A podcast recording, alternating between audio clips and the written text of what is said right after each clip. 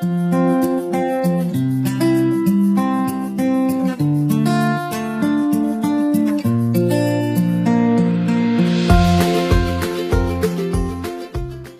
了，今天啊，我要把一个坑给填上，就是呢，那个未来的人给我的回信，大家还记得吧？我一直都还没有告诉大家。说起来呢，他给我的回信啊，已经在我的邮箱中呢躺了很久了。但是我呢，大家也知道，这一段时间啊，一直忙着做各种与抗击疫情有关的节目，实在是忙的呢都要飞起来了，完全没有时间顾得上其他的事情。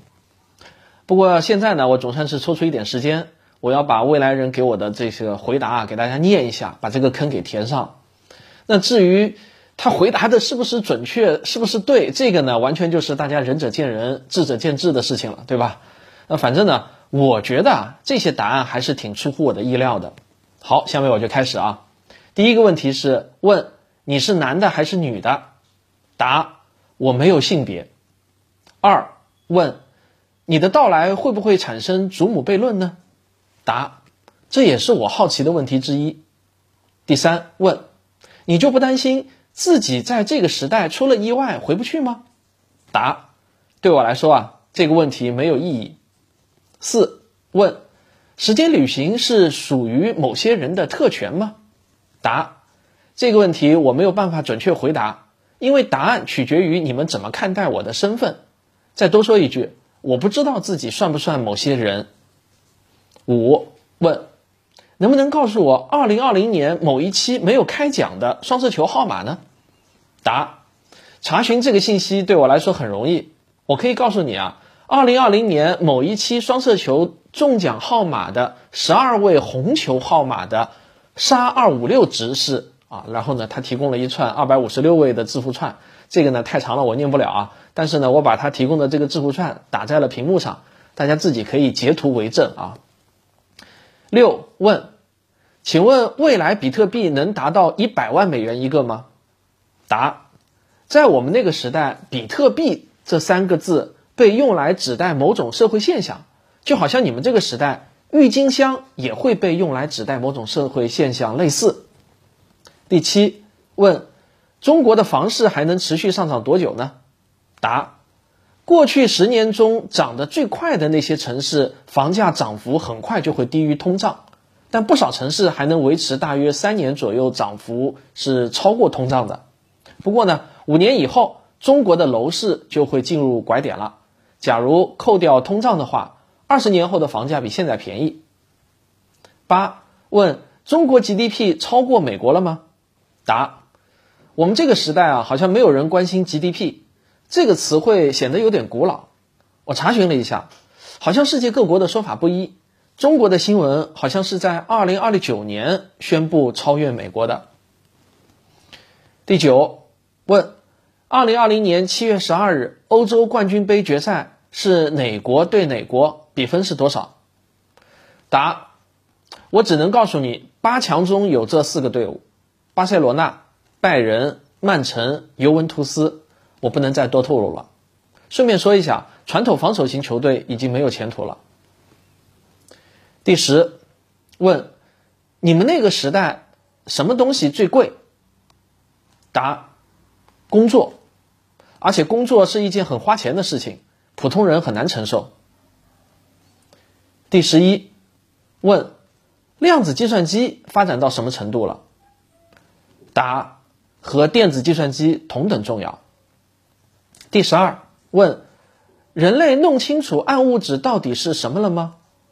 答：基本弄清楚了，但结果啊出乎所有科学家的意料，这被认为是二十一世纪的最大科学成就。但是我很难用你现在所掌握的概念来解释。为了暗物质，物理学家们创造了不少新的概念，这就好像你去跟麦克斯韦要解释叠加态隐变量一样难。第十三。问：未来最有前途的工作是什么？答：对人类而言，任何工作都没有前途。当然，如果这个前途指的是不会失业和挣钱多的话，有些东西你可能很难理解。未来的你们对待工作的心态已经和现在彻底不同了。第十四问：电影《头号玩家》那样的游戏实现了吗？答：在我看来啊，头号玩家这样的游戏很 low。第十五问：可控核聚变实现了吗？答：技术原理上已经实现了，主要用在航天领域，民用并没有被普及，因为太阳能就够用了。第十六问：私人飞船是不是像现在的汽车一样普及呢？答：会有很多企业拥有自己的太空飞船，普及率和现在的企业专机差不多。另外呢，可能会让你失望的是。去火星观光依然是某些人的梦想。第十七问：人类有没有在月球建立永久基地呢？答：建立了，但规模很小，仅有不到十个人的常驻。第十八问：马斯克的牛皮吹破了吗？答：马斯克度过了极为传奇和戏剧性的一生，但他依然赢得了广泛的尊敬。第十九。问：火星上是否已经有了常住的人类？答：没有。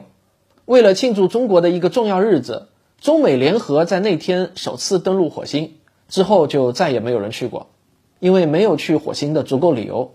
哈，我倒是经常去。第二十问：人类发现外星生命了吗？答：是的，在某一个国际节日那一天。人类收到了来自外太空的智慧文明信号，当然啊，它是半年后才被计算机识别出来的。然后就有了地球历史上的第一次全球性的网络投票，投票的结果呢是地球文明保持沉默。第二十一问：人工智能自由意识觉醒了吗？答：我觉得是，虽然一直有人以阴谋论来反对。第二十二问。太空旅游会成为普通人的常规旅游项目吗？答：是的，最高可以到三万六千千米的同步轨道。第二十三问：你们是否还担心人工智能威胁人类呢？答：这种担心在我看来是完全不必要的，但我也不知道该怎么消除他们的恐惧。二十四问：二零六九年的教学模式是线上教学还是线下教学？答：大学还普遍存在，线下线上较为平均。第二十五问：你们还用手机吗？答：手机已经彻底虚拟化，人们普遍使用的设备是可穿戴的虚拟现实设备。不过手机的形象被保留了下来，但我没有必要用。第二十六问。新能源汽车是否完全取代了现在的汽油汽车呢？答：从民用的角度来说，是的，但汽油汽车依然是一种奢侈品的存在。第二十七问：你们那个时代的电子游戏是什么样子的？答：学习、生活和电子游戏之间的界限已经变得模糊。第二十八问：你们那个时代中国人上网？还是这么费劲吗？答：GFW 在我们这个时代已经成为了某种类似于二加二等于五这样的隐喻，它也成为了某些国家教科书中的案例，来证明人类的非理性。第二十九问：那么你们的移动网络叫几 G 了？答：人类从六 G 之后就不再用 G 来称呼了，连移动网络这个词也已经成为历史了。第三十问：人类是否能够通过改变基因来治疗所有的疾病了？答：基本上是有很大一部分疾病都可以用基因修饰来治疗，但并不是所有。三十一问：癌症被彻底攻克了吗？答：呃，我们这个时代的癌症与糖尿病是划等号的。第三十二问：人类得到永生了吗？答，这个问题的答案比你想象的要难以解释的多。你们现在所理解的生和死，与我们这个时代所理解的生和死有巨大的差异，因此可以说实现了，也可以说没有实现。这个事情超出了你们现在的理解范畴。三十三问，请问在未来的五十年中发生世界大战了吗？答，发生了。但与你想象的战争形式完全不同。两极战争发生在虚拟网络中，以类似电子游戏的方式打完，战争非常残酷，但并没有真实的流血。战争的结果各方都承认，战后的世界格局发生了很大的变化。三十四，问核弹是否被再次真正使用过？答：小型核弹被使用过多次，恐怖袭击的新闻始终伴随着我的成长。第三十五，问特朗普会连任吗？答会，但他在第二个任期遇到的麻烦比第一个任期还要大。在我们这个时代，有一个很常见的中学生辩题：特朗普是不是一个好总统？第三十六，问印度和中国未来的关系是好还是坏？答时好时坏。第三十七，问中美之间的关系未来会怎样呢？答分久必合，合久必分，差不多啊，以十年为一个周期。第三十八问：中国的老龄化问题得到妥善解决了吗？答：老龄化问题是一个只存在于历史教科书中的问题，我们的时代不再有老龄化的概念。第三十九问：中国的动漫产业有没有超过日本呢？答：产值和受众人数都超过了，但制作水平最多可以说旗鼓相当。四十问。你们那个时代，人类能够拥有 AI 伴侣了吗？答：二零六九年之前，AI 机器人是私人财产。在 Zero Point 之后，每一个 AI 机器人自动获得与人类的同等权利。我多说一句，实际上，所有接入网络的电子设备，理论上也都不再是私人财产了。第四十一问：北京还有雾霾吗？答。雾霾这个词汇，在我出生的时候已经基本没有人提了。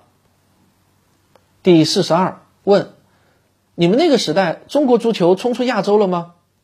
答：世界杯在中国举办过一次，那也是唯一的一次中国队重返世界杯赛场。第四十三问：未来哪些中国城市会变得更宜居？哪些城市会变得更加糟糕呢？答：北方内陆城市会越来越宜居。沿海城市反而越来越麻烦。四十四问：你那个年代还有没有电影院？答：电影的形态已经发生了彻底的改变，所有的电影都可以直接体验，但传统的剧院还在。第四十五问：未来汉语的流行程度能超过英语吗？答：从我出生的那一年，语言的隔阂已经彻底消失。没有人在学外语了，但全世界说汉语的人依然是最多的。论文的主要语言还是英语。第四十六问：你们那个时代全球平均气温比我们现在上升了多少度？答：一点五摄氏度。四十七问：下一次八级以上的大地震发生在哪里？答：我只能告诉你不在中国。第四十八问。你对我们这个时代的年轻人的忠告是什么？答：用你们现在流行的词语来说，如果有可能的话，给自己弄个梯子。第四十九问：联合国还会存在吗？答：在人类联合国之上，又出现了更高一级的联合体，因此啊，从功能上来说，过去的联合国体系已经名存实亡了。第五十问。《红楼梦》的后四十回的真本出现了吗？答：看来啊，我们俩有同样的爱好。实际上，真本是否出现已经不那么重要了，因为我续写了后四十回，并且我有把握与原笔原意的偏差程度不会超过百分之二十。我可以考虑一下，是不是要发给你看。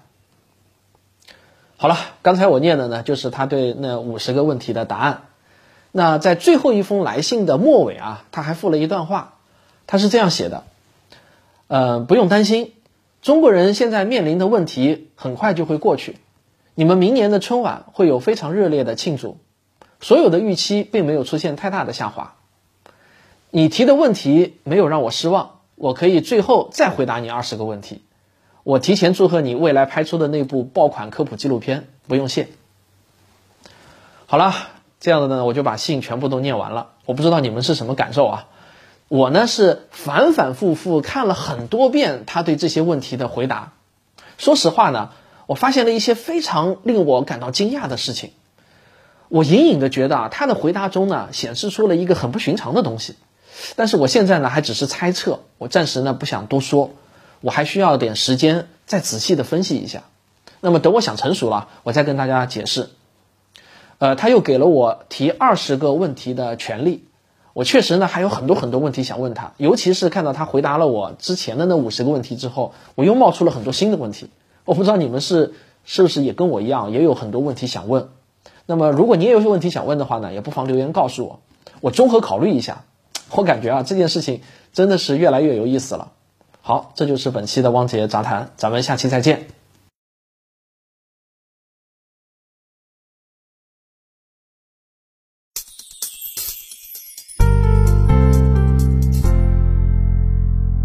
声音的观众微信群已经建立好了，只要加我的个人微信号“科学有故事一”。